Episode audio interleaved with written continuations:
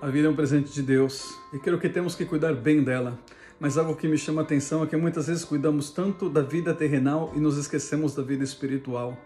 A Bíblia nos diz: o ladrão não veio senão a roubar, a matar e a destruir. Eu vim para que tenham vida e a tenham com abundância. Enquanto o inimigo veio para querer destruir a tua vida, roubar e acabar contigo, Jesus veio para te dar vida e vida em abundância. Então escolha Jesus, escolha ter vida e vida em abundância.